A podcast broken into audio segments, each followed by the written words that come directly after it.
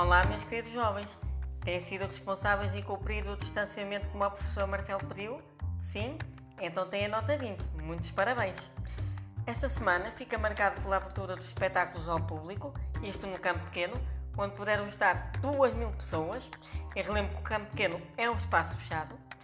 Mas a semana fica também marcada pelo regresso finalmente da Liga. E aí, os estádios não puderam contar com o público. Quero dar os parabéns pela coerência de quem tomou estas decisões.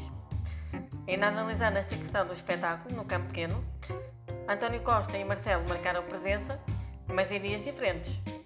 Confrontado sobre isso, Marcelo respondeu que já tinha compromissos para o primeiro dia de espetáculo e, portanto, foi no segundo dia.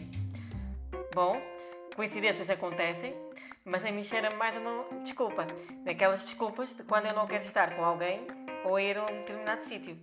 Confesso, já me ocorreu eu dizer, não sei porquê, mas eu acho que nesse dia já tenho qualquer coisa marcada. Ou então eu acho que vou ficar doente. Confesso, já dei desculpa destas. Acontecem. Quero também relembrar que António Costa, indiretamente, já demonstrou apoio a uma recandidatura de Marcelo. Talvez seja essa a principal razão. Convém também dar nota de que Marcelo e António Costa, quer no período de pandemia, quer no período de desconfinamento, nunca comunicaram junto ao país foi sempre em separado e nunca estiveram em sintonia. Pronto, deixo aqui esta nota e agora parto para a parte de futebol. É positivo o regresso de futebol, mas quero reprovar, obviamente, os atos de vandalismo.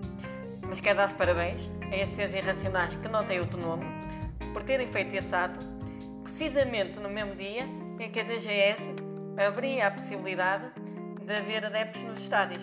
O que agora duvido que essa ideia vá para a frente. Pronto. Mas quero também consciencializar essa gente de que não é com pancadarias de amor, entre aspas, que os jogadores e treinadores vão jogar melhor.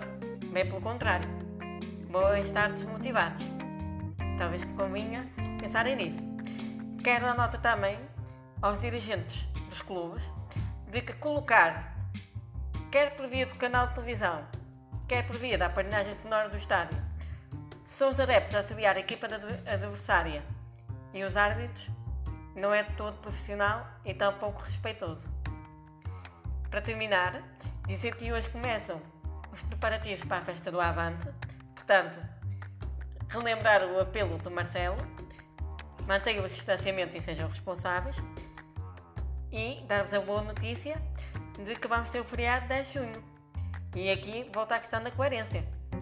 Marcelo autoriza 2 mil pessoas no campo pequeno mas, contudo, para comemorar o Dia de Portugal, só quer, imaginem, oito pessoas. Faz sentido, não faz? Pronto, por hoje é tudo. Até uma próxima!